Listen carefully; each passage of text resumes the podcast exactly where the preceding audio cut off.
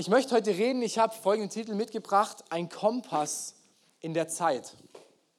Und ich habe noch was mitgebracht, und zwar ein Bild von einem Fisch im Wasser. Wow. Und manchmal, oder wir sind ganz oft eigentlich wie dieser Fisch im Wasser. Wenn du den Fisch fragen würdest, in was bewegst du dich eigentlich, würde er sagen, äh. Sagen, das ist doch Wasser um dich rum. Äh, brup. Das heißt, der Fisch bewegt sich im Wasser und der, der weiß das nicht. Ihm ist es auch egal. Er kann sich drin bewegen, es funktioniert, es läuft. Ein Fisch bewegt sich im Wasser und wir sagen, ähm, wenn wir uns oft verhalten, wie oder wenn es uns geht wie Fisch im Wasser, dann meine ich damit, dass wir oft in einer Welt leben, die geprägt ist von verschiedenen Gedankenmustern, von verschiedenen Arten, wie man denkt, wie man das Leben lebt, verschiedenen Mindsets, wie man ans Leben rangeht. Man könnte sagen, der Zeitgeist, verschiedene Zeitgeister, die irgendwie um uns rumschwirren, wie das Wasser, in dem wir drin sind, und wir kriegen das nicht mit weil wir sind ja einfach da. In der Gesellschaft heute Morgen hier in Deutschland, in Friedrichshafen, herrscht um uns eine Kultur in dieser Welt, geprägt von sämtlichen Zeitgeistern und Mindsets, in der wir einfach mal sind. Ob wir wollen oder nicht, wir wurden da reingeboren. Oder du wurdest irgendwo anders reingeboren, jetzt bist du hier.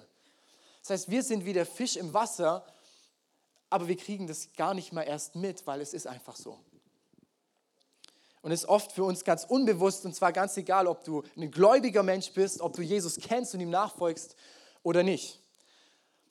Und dann gibt es einen guten Tipp, den Jesus macht und der, der nimmt Bezug genau darauf und da gucken wir heute rein.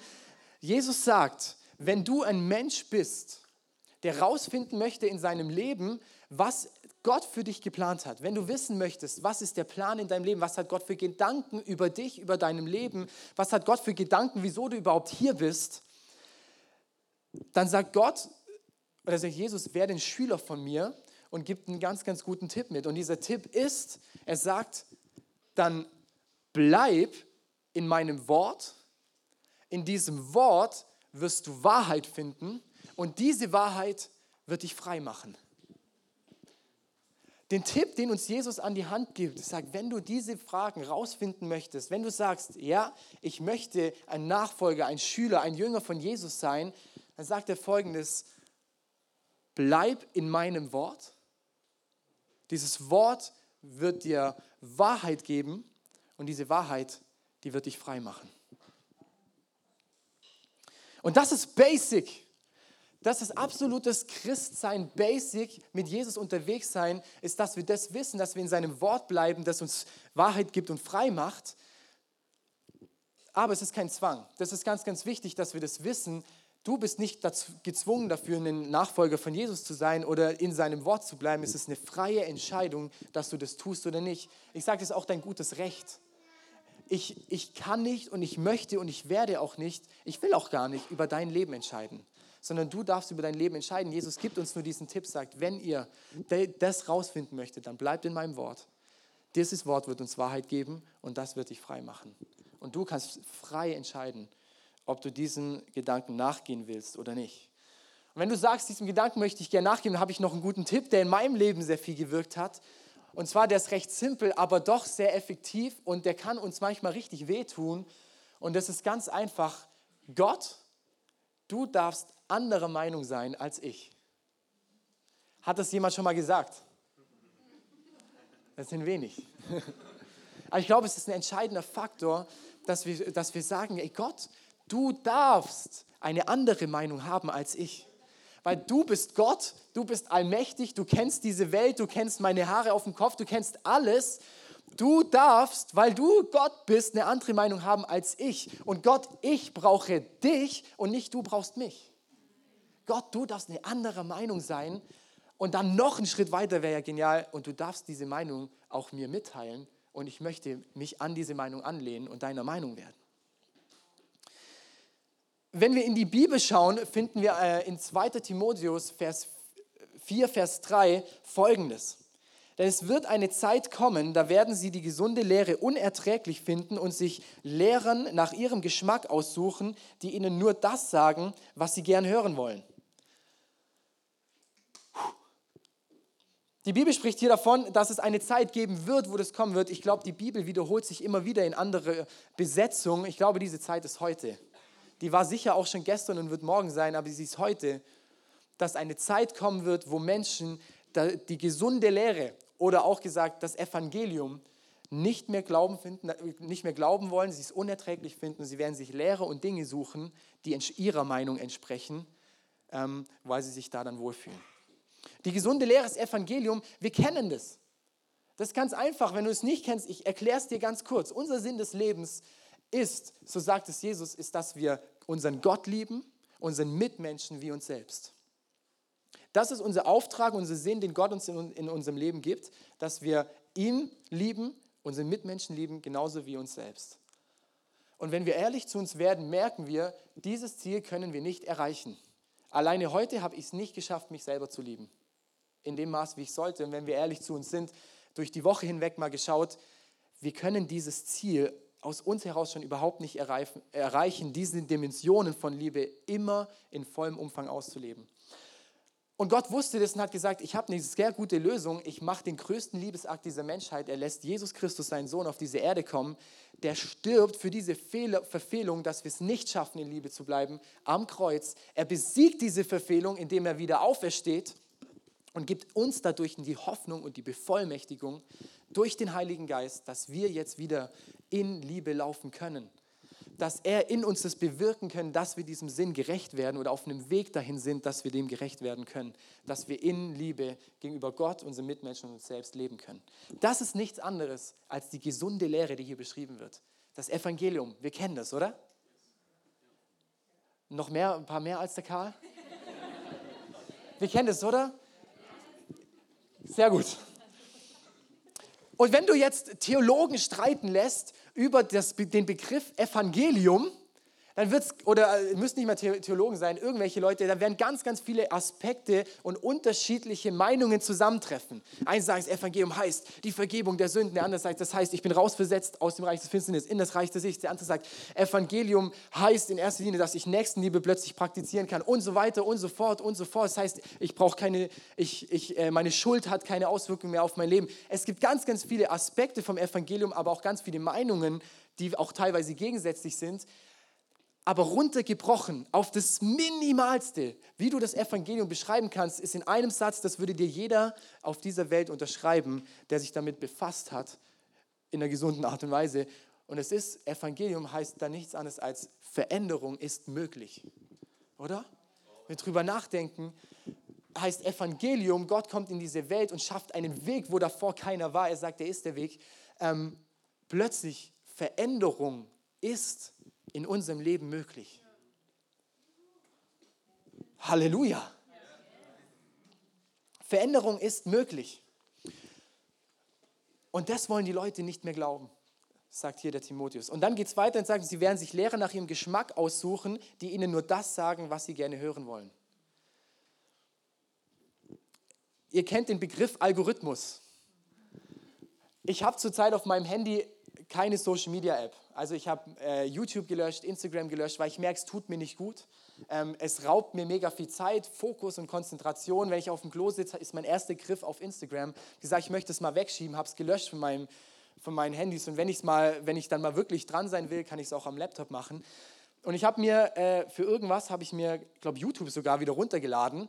Ähm, und beim Umzug ähm, bin ich wieder mal auf unseren oder auf meinen DJ-Controller gestoßen. Ja, als ich äh, so 15, 16 war, habe ich das sehr viel gemacht, einfach als Hobby. Ich sagte, ich möchte Musik einfach ineinander übermischen und da kreativ mich austoben.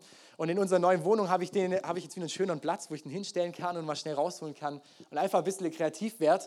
Und in dem Zug wurde mir irgendein Video vorgeschlagen, auch schon mal spannend, wieso, ähm, von, von irgendeinem DJ-Ding. Dachte so, ah cool, in der Pause, ich, ich klicke mal drauf und dann waren es irgendwelche Tipps und irgendwas.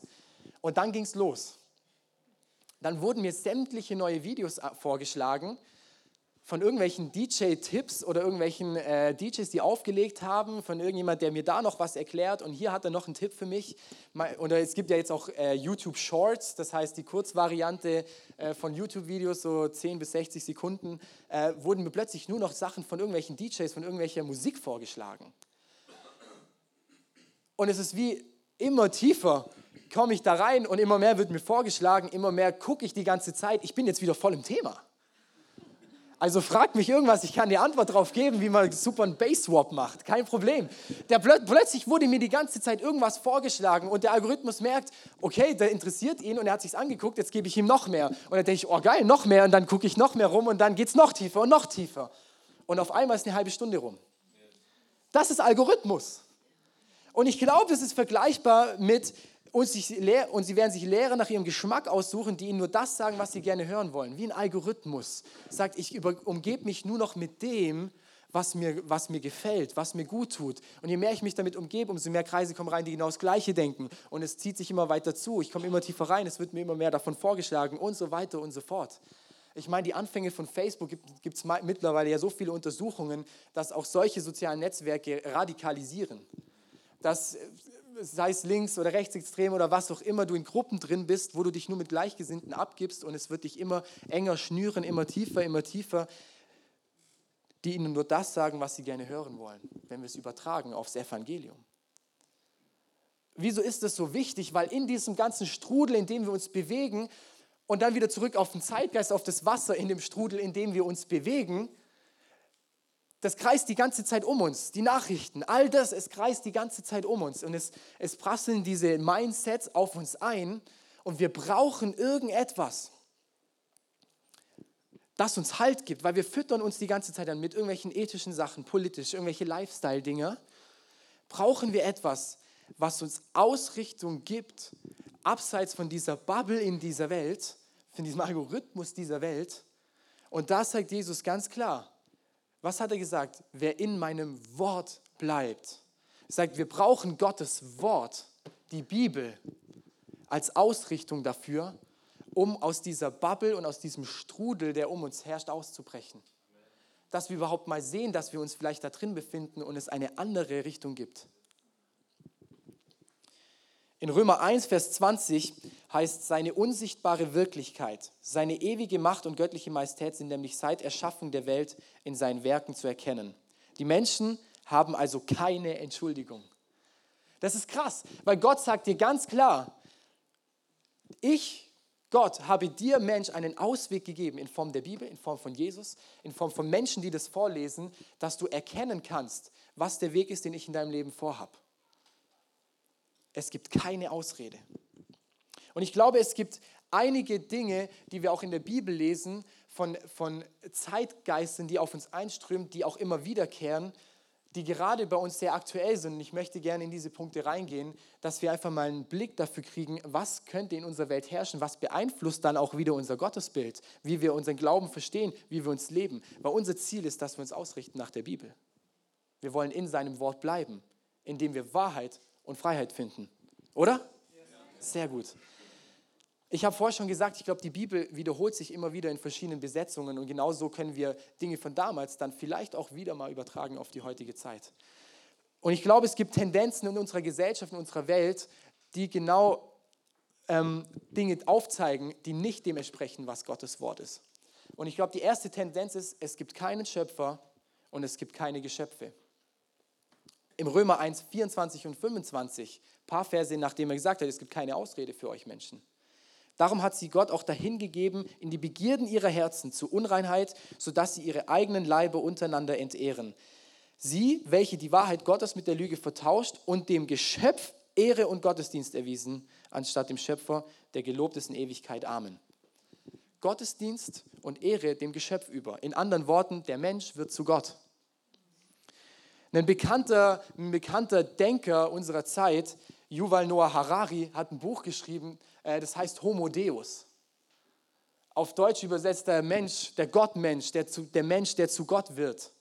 Und was ist eine Tendenz, die wir in, unserem in unserer Gesellschaft erleben? Der Mensch wird zu Gott. Harari sagt in diesem Buch zum Beispiel, dass mit der ganzen mit der ganzen Wissenschaft und der ganzen Technik, mit dem ganzen Approach, mit dem, wo man weiter vorangeht und es weiter sich entwickelt, wird der Mensch irgendwann sein wie Gott. Und sie werden keinen Gott mehr brauchen, den man glaubt, weil sie sind wie Gott. Es ist eine Tendenz, die sich entwickelt. Die zweite Tendenz, die sich entwickelt, ist, der Mensch entscheidet über Gut und Böse. Was finden wir ganz oft? wenn es für mich gut aussieht, dann ist es doch gut. Wenn es mir nicht gut tut, dann ist es auch nicht gut. Wenn es mir gerade nicht passt, dann passt es nicht, dann ist es schlecht. Was ich gerade fühle, dann ist es gut. Wenn meine Gefühle das gerade sagen, das brauche ich, dann ist es gut. Dann brauche ich das. Eine Tendenz, dass der Mensch sich in die Rolle reingibt, von, äh, zu entscheiden über gut und über böse. Und was, was sehen wir schon ganz am Anfang der Bibel? Der Sündenfall passiert. Ja, ähm, Adam und Eva schaffen es nicht, in der göttlichen Ordnung zu bleiben. Und dann heißt, sagt die Bibel, und ihr werdet über Gut und Böse entscheiden und es wird sich anfühlen für euch, als wenn ihr Gott wärt. Erste Tendenz, es gibt keine Schöpfer und keine Geschöpfe mehr, sondern der Mensch wird zu Gott. Zweite Tendenz, der Mensch entscheidet über Gut und Böse. Dritte Tendenz, die ist eigentlich recht obvious, wenn wir nicht in den Linien von Gott laufen, ist die Tendenz, Jesus ist nicht der Retter. Im 1. Johannes 2, Vers 22 zum Beispiel heißt es, wer ist nur der Lügner? Er ist der, der abstreitet, dass Jesus der Messias ist, der, Jesus der Messias, der Christus ist. Dieser Antichrist lehnt nicht nur den Sohn, sondern auch den Vater ab. Jesus ist doch nur noch eine Option es versucht dir vielleicht auszureden, dass Jesus der alleinige Retter ist. Oder es gibt viele Angebote, die dir zum, zu, zu, zu, die aussehen und dir den Anschein geben wollen, dass sie dich retten können aus deiner Not, die du in deinem Leben erlebst. Sei es Geld, sei es Sex, sei es irgendwelche, irgendwelche ähm, Drogen, whatever. Also es gibt ja so viel um uns herum, dass uns den Anschein geben möchte, vielleicht auch, oh, vielleicht ist das der rettende Ausweg. Jesus ist nicht mehr der Retter oder ist viel zu radikal. Also dieses mit dem Jesus und er rettet mich und er ist der, er ist, er, er erfüllt alle meine Wünsche, die ich eigentlich habe und er ist die Erfüllung von allem, was ich brauche. Das kannst du heute doch so gar nicht mehr sagen. Es ist viel zu eindimensional gedacht. Wir sind doch so aufgeklärt, da gibt es doch verschiedene Wege und wir müssen erst mal drum herum reden. Die Welt probiert dir auszureden, ist ganz logisch, dass Jesus nicht mehr der alleinige Retter ist und Jesus nicht ausreicht für dein Leben. Und Tendenz Nummer vier, die Bibel ist nicht mehr das Wort Gottes.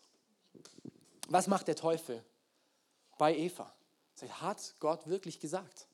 Er stellt, er stellt das Wort Gottes in Frage. Hat Gott wirklich gesagt? Die Bibel ist doch nur ein Buch.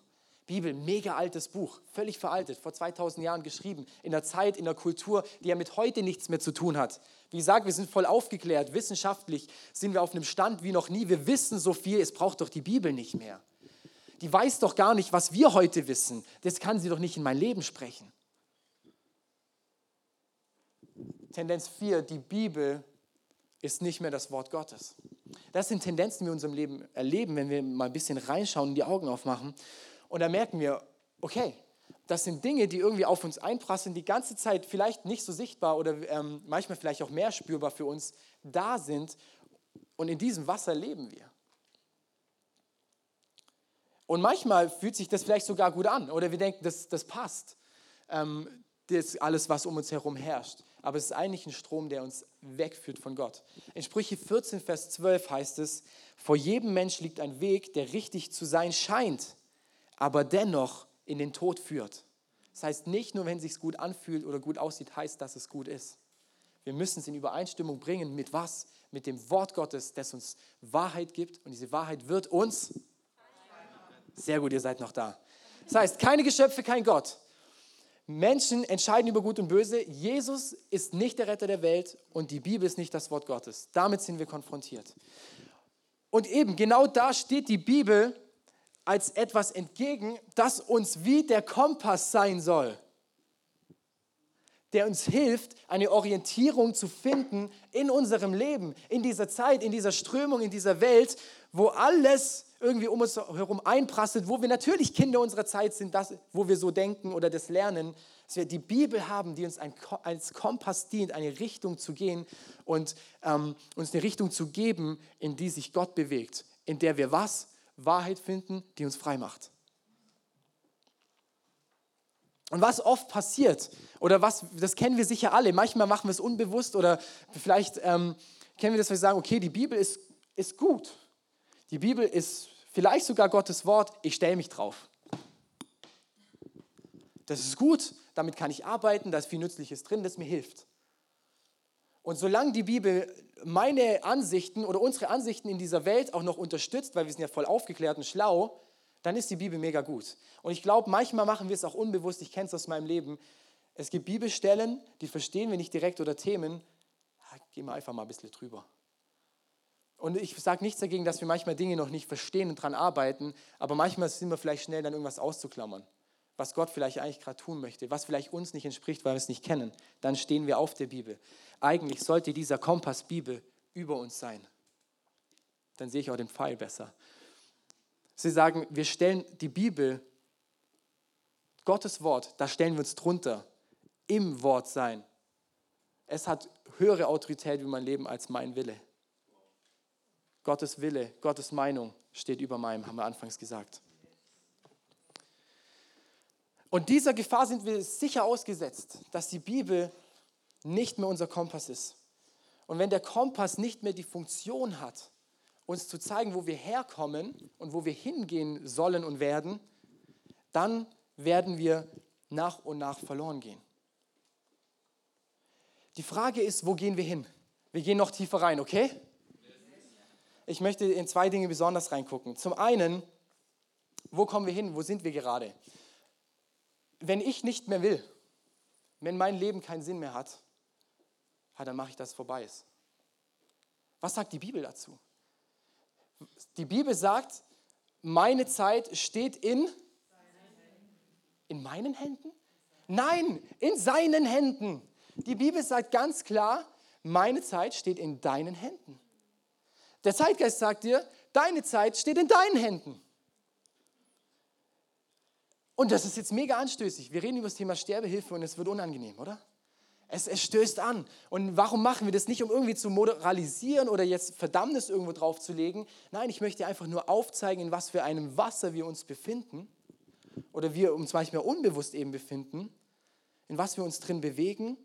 Und wir merken, es wird emotional, weil es kratzt an dem, was wir kennen oder was der Normal entspricht. Der Zeitgeist sagt das eine, die Bibel sagt das andere. Und ich möchte das deswegen anstoßen, dass wir anfangen zu reflektieren, in welchen Wassern bewegen wir uns, was ist unser Maßstab in unserem Leben, was gibt uns Richtung, wo wir Entscheidungen für treffen, was gibt uns Richtungen dafür, dass, ähm, dass wir unser Leben daran ausrichten. Ist es wirklich die Bibel oder ist es doch das Mindset, das um uns herum die ganze Zeit herrscht? Wo kommen wir noch her? Psalm 139, 13 bis 24. Denn du selbst hast mein Inneres gebildet, mich zusammengefügt im Leib meiner Mutter. Ein paar Verse weiter. Nie war ich unsichtbar für dich, als ich unbemerkt Gestalt annahm, tief unter der Erde kunstvoll zusammengefügt. zusammengefügt. Du sahst mich schon, als ich ein Knäuel von winzig kleinen Zellen war. Und bevor mein erster Tag begann, stand mein Leben schon in deinem Buch. Der Zeitgeist sagt uns, du bist dann ein Leben, wenn du aus, der, aus dem Leib deiner Mutter herauskommst. Die Bibel sagt uns, schon im Mutterleib, als wir nun ein Zellhaufen, Zellknäuel waren, kannte uns Gott schon und hat uns schon geformt. Bevor, als ich noch in dem Leib meiner Mutter war. Der Zeitgeist zeigt dir, my, my body, my choice. Die Bibel sagt, not your DNA, not your choice. Und die Frage ist, wieso reden wir über diese Themen, was so unangenehm ist? Nicht, weil es irgendwie in Verdammnis oder moralische Zeigefinger drauf sein soll, wo wir noch drin rumbohren, da sind wir Christen eh viel zu gut sind, sondern um aufzuzeigen, was ist der Kompass, den Gott uns in die Hand gegeben hat, mit dem wir uns auf die Reise begeben, wo wir doch dran glauben, dass es uns in die Wahrheit und in die Freiheit führen soll. Es ist der Kompass unseren, unseres Lebens. Warum reden wir darüber? Weil, wir, weil er uns bestrafen will? Nein, weil er einen Weg für uns hat, Gott, den uns zeigen möchte, der in wahre Freiheit führt. Und Gott klagt dich nicht an, das ist die, Antwortung, das ist die Verantwortung vom Teufel. Und wir als Kirche klagen auch niemanden an, weil es ist nicht unsere Verantwortung. Sondern Gott bietet uns eine Lösung an, mit einem Kompass, um das Leben wiederzufinden. Wenn du heute hier sitzt und du kennst Leute, die abgetrieben haben oder hast selber abgetrieben, herzlich willkommen bei uns in der Kirche.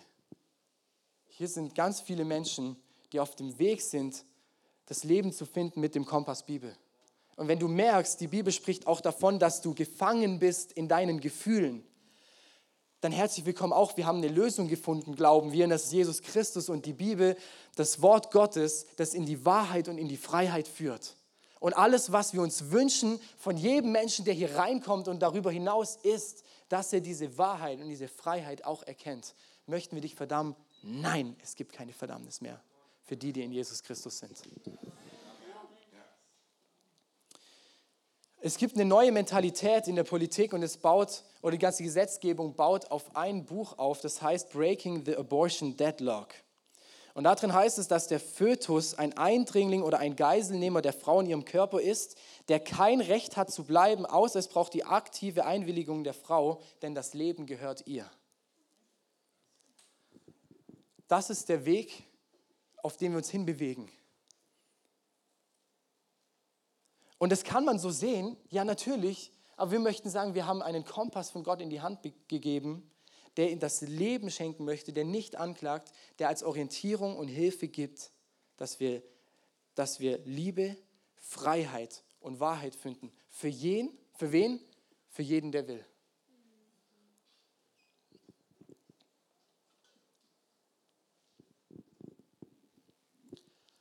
Ich habe gerade davon gesprochen, die Bibel spricht auch davon, dass wir uns verloren fühlen können in unseren Gefühlen. In solchen Themen oder auch in ganz vielen anderen Themen auch, können wir alles darauf anwenden. Und wie wir gerade gesagt haben, wir haben die Bibel als das, wo wir merken, das hilft uns eine Orientierung zu geben, um die Wahrheit und die Freiheit zu finden. Und dann bringen wir Christen ganz oft was durcheinander. Und zwar, wir Christen laufen mit dieser Wahrheit durch die Gegend und fangen an, überall mit dem Finger reinzudrücken. Das ist nicht richtig. Das ist falsch. Das musst du, musst du aber so machen. Michelle hat mal vor einiger Zeit in der Predigt erzählt, sie, sie hat regelmäßig Videos äh, hochgeladen auf sämtlichen Social Media Formen. Und immer wenn irgendwie ein Hate war, wenn irgendjemand was nicht konstruktiv äh, ihr mitgeteilt hat, was sie denn besser machen soll, ähm, dann waren das nicht oder eigentlich kaum Leute von außen, sondern was? Immer Christen. Leute, die eigentlich zur Familie gehören, die so reinschießen, weil wir Menschen was verwechseln. Und zwar, dass wir dann mit dieser Wahrheit, Bibel, rumgehen und die noch auf Menschen irgendwie draufdrücken wollen. Irgendwie den Finger noch reinlegen und anfangen zu moralisieren. Ich habe es gesagt, das ist mir so, so wichtig. Wenn wir diese Themen anschauen und ich hier so messerscharf bin, dann nicht, um zu verurteilen, nicht um irgendwie moralisch noch die Keule zu schwingen und noch eins mitzugeben, sondern mit einem Ziel, dass es in die Freiheit führt dass du das Leben kriegst, das Jesus Christus für uns vorgestellt hat. Und wir sind nicht die, die moralisch irgendwas durcheinander bringen. Jesus sagt von sich und im Wort Gottes, es ist das zweischneidige Schwert und es ist das Spiegel für jeden, der darin liest. Wer ist der Spiegel und das zweischneidige Schwert? Es sind nicht wir als Christen, sondern es ist Jesus und das Wort Gottes. Unsere Aufgabe ist, Menschen dorthin zu führen. Und das ist unser Herz, im Glauben, dass es das Beste für sie ist, wenn sie es wollen. Das heißt, wir merken, wir sind von einem Zeitgeist, von dem Wasser umgeben, das uns die ganze Zeit umgibt, aus dem wir auch nicht rausbrechen müssen. Aber es sind auch ja immer Gedankenmuster dahinter. Ähm, und die müssen wir lernen zu durchbrechen. In Römer 12, Vers 2 schreibt Paulus, und passt euch nicht diesem Weltlauf oder anders übersetzt auch dem Zeitalter an. Da kann auch dazu sein, passt euch nicht den Schemata, nicht den Maßstäben dieser Welt an. Anders gesagt, passt euch nicht dem Kompass dieser Welt an.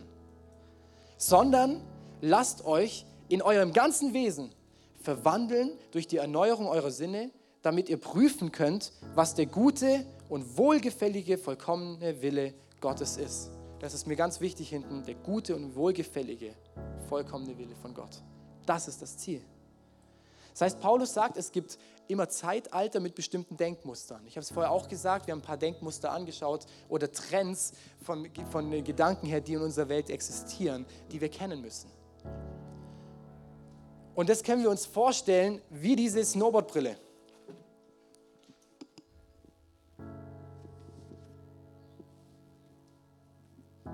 Und so laufen wir vielleicht durch diese Welt. Das ist angenehmer mit dem Licht jetzt. Vielleicht predige ich jetzt immer so. Wir laufen durch die Welt und haben diesen Filter die ganze Zeit auf dem Kopf. Ist völlig normal, da werden wir reingeboren und die ganzen Gedanken und Ansichtssachen, die in unserer Welt existieren, die haben wir erstmal auf dem Kopf. Und dadurch sehen wir. Und wenn Paulus jetzt davon spricht, dass er sagt, ey, wir brauchen eine Erneuerung von unserem Sehvermögen, von unserem ganzen Wesen, unserem ganzen, unseren ganzen Sinnen, dann ist damit nicht gemeint, dass wir irgendwann checken, okay, da, ich habe eine Brille auf, da sind irgendwelche Ränder, da kann ich vielleicht noch drüber raussehen, ähm, das äh, könnte ich mal ausprobieren. Und es, dann heißt es nicht, okay, ich möchte mich diesen Maßstäben, der Maßstab nicht mehr anpassen, ich ziehe jetzt einfach nur die Brille ab. Weil ich weiß nicht, wer den Effekt kennt, wenn du lange eine Snowboardbrille aufhattest die ist jetzt orange, hat einen Orangefilter drin. Und wenn ich die länger aufhabe, passen sich meine Augen daran an. Und wenn du sie abziehst, sehe ich alles viel, viel blauer. Im kompletten Extrem. Was will ich damit sagen? Es langt nicht nur, dass wir die Brille abziehen, ich glaube sogar, wir brauchen ein komplett neues Sehvermögen. Und das braucht vielleicht manchmal Zeit und Training, wie die Augen, die sich erstmal wieder dran gewöhnen müssen, wie sie eigentlich geschaffen und gemacht sind zu sehen weil sie waren die ganze Zeit ja in einem Filter. Und sobald ich es abziehe, sieht das im anderen Extrem. Das heißt, wir brauchen dieses Abziehen und die Zeit, die Erneuerung, die immer wieder ständig passiert von unseren ganzen Sinnen, dass wir wieder klar sehen, klar spüren und schmecken können mit all den Dimensionen dann, die Gott für uns vorbereitet hat. Und wenn wir dann merken, okay, jetzt sehe ich ja ganz anders, als es der Zeitgeist tut, der alles orange sieht, jetzt sehe ich ja plötzlich alles voll schön. Ja? Ähm, da muss ich mich dran gewöhnen, zum einen. Und zum anderen, dann wird es ja wahrscheinlich anders sein als der Zeitgeist. Weißt du, was wir anfangs gesagt haben? Gott, du darfst anderer Meinung sein als ich. Das heißt, wir müssen damit rechnen, dass wenn wir diesen Prozess gehen, immer wieder weitergehen, dass wir anders sein und denken werden, als es, als es in der Welt normal ist. Mit dem Ziel davon, dass du lebst. Der österreichische Neurologe und Psychiater Viktor Frankl, und das hat nichts mit Ethik zu tun, hat gesagt, es gibt drei wichtige Fragen in einem Leben eines Menschen, die er beantworten muss oder möcht, beantwortet haben möchte. Und das ist, wieso gibt es Schmerz, wieso gibt es Schuld und wieso gibt es Tod? Und wir wissen, dass all diese Antworten finden sich in Jesus. Ich glaube, es findet sich nur in Jesus. Schmerz, Schuld und Tod. Und was wird immer passieren, wenn diese drei Punkte ich nicht ausgefüllt habe mit der, mit der Antwort, die Jesus gegeben hat? Ich sage, ich wurde, ich wurde verletzt, man hat mir wehgetan. Ich möchte jedem verbieten, genauso zu handeln. Ich möchte, dass es Gesetze gibt, die verhindern, dass ich genau diese Verletzung wieder erlebe. Du bist anderer Meinung, ich möchte Gesetze haben, die genau das verbieten, dass du überhaupt so denkst, weil ich wurde da drin verletzt.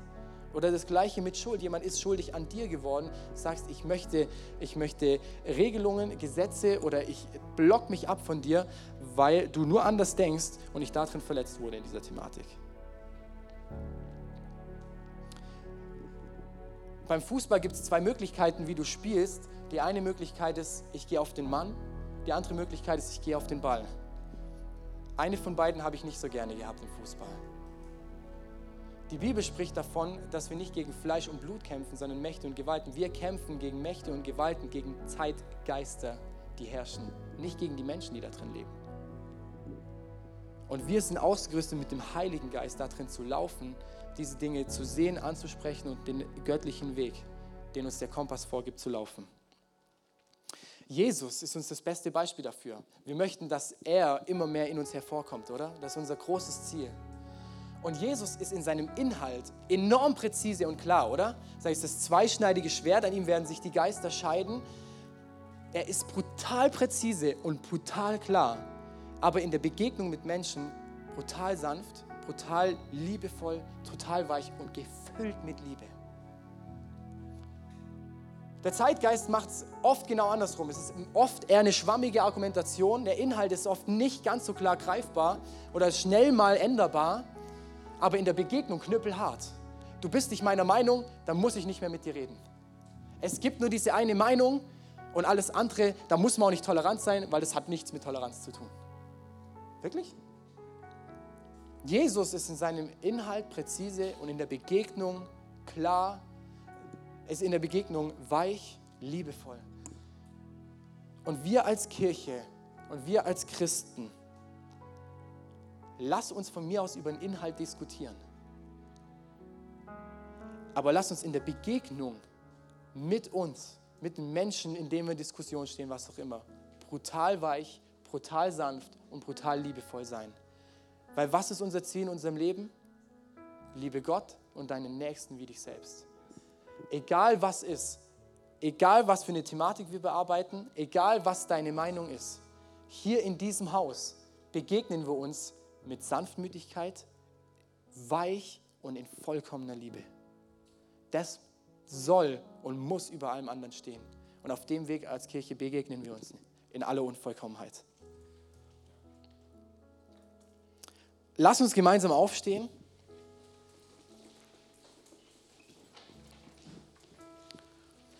Ich möchte uns noch zwei Fragen mitgeben, mit denen du sehr gerne mal die Bibel äh, ein bisschen durchstöbern und lesen kannst.